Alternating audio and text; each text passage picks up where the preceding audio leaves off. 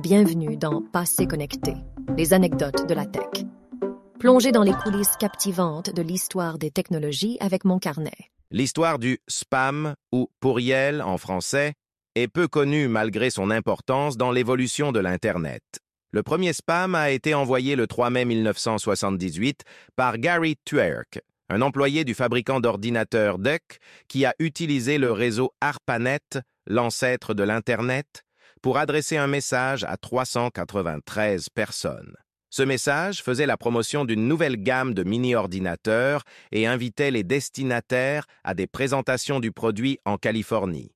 D'ailleurs, Gary Twerk, rebaptisé plus tard comme père du e-marketing, a fait carrière comme spécialiste de l'e-marketing pour le reste de sa carrière active. Mais le terme spam n'est apparu qu'en 1993, s'inspirant d'un sketch des Monty Python, où le mot spam, faisant référence à une marque de jambon en conserve qui existe toujours aujourd'hui. Dans le sketch des Monty Python, on répétait le mot spam de manière incessante, comme dans spam, spam, spam, spam, spam.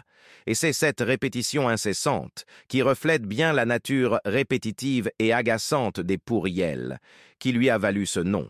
Avec le temps, le spam s'est transformé en une pratique commerciale courante, générant au passage des coûts significatifs et des désagréments pour les utilisateurs. Il est devenu non seulement une nuisance dans les boîtes de courrier électroniques, mais aussi un vecteur pour la diffusion de logiciels malveillants et d'arnaques en ligne. En 2004, Bill Gates, alors à la tête de Microsoft, avait prédit lors d'une rencontre du Forum économique mondial que le problème du pourriel allait bientôt disparaître. Vous connaissez la suite?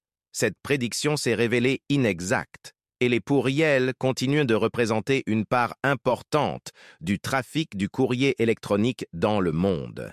Bien que les chiffres exacts puissent varier, il est souvent rapporté que le pourriel représente plus de 80% du trafic de courriel global, ce qui reflète bien l'ampleur du problème.